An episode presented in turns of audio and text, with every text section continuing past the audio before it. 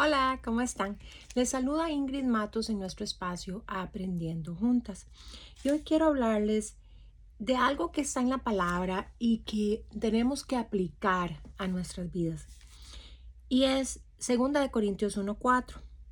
Dice, Él nos consuela en todas nuestras dificultades para que nosotros podamos consolar a otros cuando otros pasen por dificultades podremos ofrecerles el mismo consuelo que Dios nos ha dado a nosotros. Pues cuando más sufrimos por Cristo, tanto más Dios nos colmará de su consuelo por medio de Cristo. Y me ponía a pensar en esta escritura porque en estos días tuve que ir al eh, entierro, lamentablemente, de un amiguito de mi hijo, un muchachito de 22 años que lidiaba con eh, problemas de salud mental, además de que eh, tenía problemas de adicción. Su iglesia trató de ayudarlo, su pastor trató de ayudarlo, sus padres trataron de ayudarlo, hijo único, y el muchacho decidió quitarse la vida. Triste, sumamente triste, de verdad, estar en un entierro de este tipo. Eh, o en una visitación, una, una vela, como decimos nosotros en nuestros países de este tipo.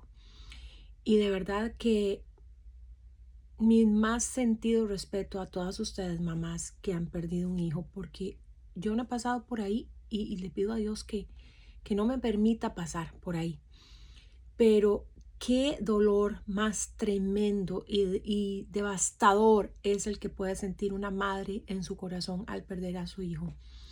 Cuando yo entré a, a donde tenían al muchacho, donde lo estaban velando, y la mamá me vio, inmediatamente se vino a abrazarme. Vean, yo no pude decir una sola palabra a esa mujer. Simplemente la abracé, ella un poco más pequeña que yo, así que me quedó su cabeza como en mi pecho y ella nada más gemía ahí en mi pecho, abrazándome y llorándome. Yo nada más la abrazaba y nada más eh, susurraba, ¿verdad? En, entre mí, Jesús, Jesús, Jesús, y pensaba en esta, en esta palabra, pensaba precisamente, Señor, con ese mismo consuelo que me has consolado, consuela a esta mujer hoy. Eh, todo el, servicio fue de verdad eh, doloroso, ¿verdad? Eh, mucho llanto, mucha lágrima, un gemir. Al final del servicio esta mujer gritaba del fondo de su corazón con un dolor que, que de verdad era desgarrador. Yo nada más me quedé en la parte de atrás de, de la sala, este, escuchándola y lo único que decía una vez más era Jesús, Jesús, Jesús, Jesús. Y le pedí al Padre que la abrazara, ¿verdad? Que la consolara.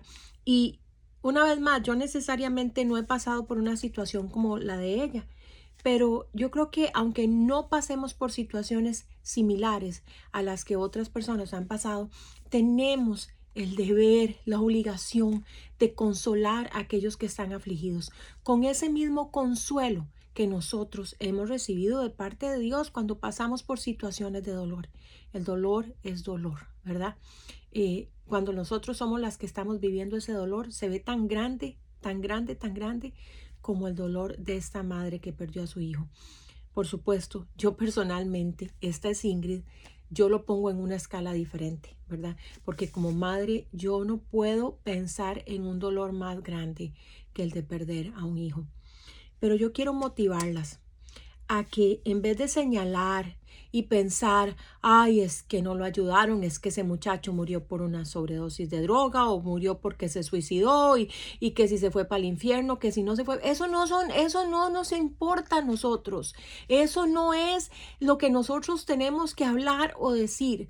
Mire, si usted no tiene palabras para motivar y levantar a una persona sufriendo de esta manera, no diga nada y de verdad solo abrácela, solo esté ahí, solo ministrele el amor de Dios, que eso es más que suficiente. Pero por favor tengan mucho cuidado con lo que van a decir, tengan mucho cuidado con lo que va a hablar, ah, van a hablar. Las personas que están sufriendo con enfermedades mentales y sobre todo si a eso se le suma que hay eh, adicciones, están totalmente fuera de su mente. Lo que están pensando está fuera de control cuando toman una decisión de este tipo.